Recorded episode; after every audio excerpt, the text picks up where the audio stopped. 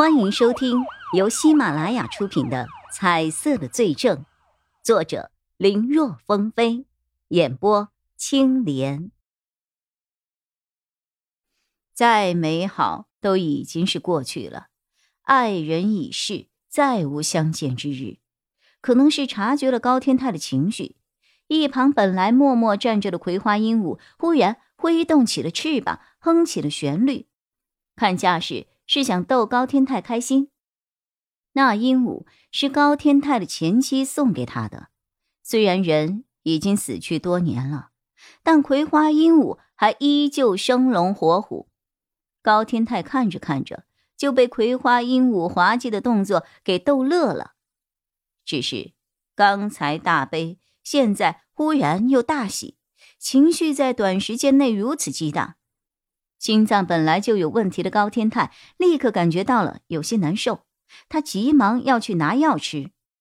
药是取出来了，但一阵儿剧烈的疼痛袭来，让他浑身抽搐了一下，胶囊一下子掉在了桌上。就当他想去捡的时候，他忽然捂住了胸口，挣扎中杯子被打翻了，手机也掉落在了桌上摆放的汤羹里。掉在汤里的手机，短时间内是没有短路的，所以当时录下了倒在地上、浑身抽搐、挣扎的高天泰最后死亡的时刻。这一切，只是高天泰他情绪起伏太大，导致心梗发作才死的。要说真犯人是谁，让高天泰开心的葵花鹦鹉算是一个。因为他让高天泰的情绪从一个极端走向了另一个极端。叶一辉虽然想到了可能是鹦鹉惹的祸，只是没有想到会是这样。钟离言等人不知道叶一辉刚才怀疑过鹦鹉，所以没什么感觉。但是高逸逸就不一样了，他此刻看向叶一辉的目光里满是复杂。某商场的剪彩礼上，岳一辉一身便衣混在了看热闹的人群里，看着登台剪彩站在 C 位的高玉，叶一辉的眼睛眯了起来。高玉还有颜色。从目前经手的几个案子来看，真凶只要认罪，颜色就会消失，除非他还隐瞒了一些什么情况，颜色才会有所保留。而那些线索指引者身上的颜色，应该会随着真凶的落网而消失。要不是这样的话，早就乱套了。谁谁都有颜色，那还不晕菜啊？好好人死了，高玉的颜色按理来说应该消失了，但现在颜色还在，这就说明他和好好人之间存在着某种关联。不过，要说颜色完全准确。却也未必，意外不是有一个吗？他现在还没有弄明白高熠熠的颜色到底意味着什么。该怎么查呢？确认了高玉有颜色，叶一辉知道了调查的方向。现在问题是该如何调查呀？如果高玉是线索，他直接问就可以；可如果高玉是凶手，那他贸然的去问，简直等于是找死啊！从高德信那里得来的信息和高玉撒谎说自己当晚没有去找过好好人来看，叶宇辉倾向高玉可能是凶手的这个判断，否则他没有任何的理由在这个事情上撒谎才对呀。去了就是去了，没去就是没去，而且从作案的方便程度来看，高玉是当之无愧的，毕竟那是两个人共同的别墅。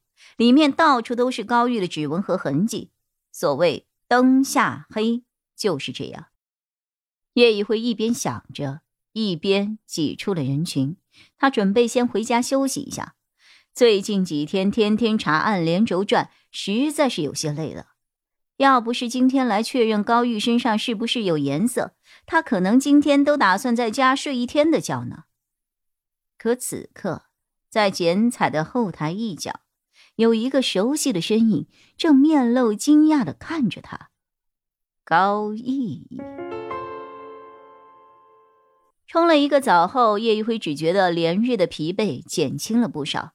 他打开电脑，正准备输入密码，敲门声响了起来。是钟离眼吗！啊，来了！叶一辉喊着，走到门口，透过猫眼一看，高毅，他这么晚来干什么呀？叶一辉心中虽然有疑惑，但还是打开了门。有件事想问你一下，我能进去说吗？啊，当然可以了。到了客厅，坐好。高毅从包里取出了两瓶饮料，看包装，一个是橙味的饮料，一个是西瓜味的。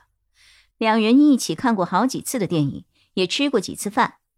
高毅毅知道叶一辉喜欢喝橙味的饮料，于是毫不迟疑的把橙子味的饮料递给了叶一辉。叶一辉刚洗完澡，正觉得口渴，说了一声谢谢后，就揭开来喝。结果刚一喝入口，却不是熟悉的味道，他完全没有防备，噗的一声，直接给喷了出来。哎呀，你这是哪儿买的？是不是过期了呀？叶一辉拿着瓶子来回打量，可看日期没有问题啊。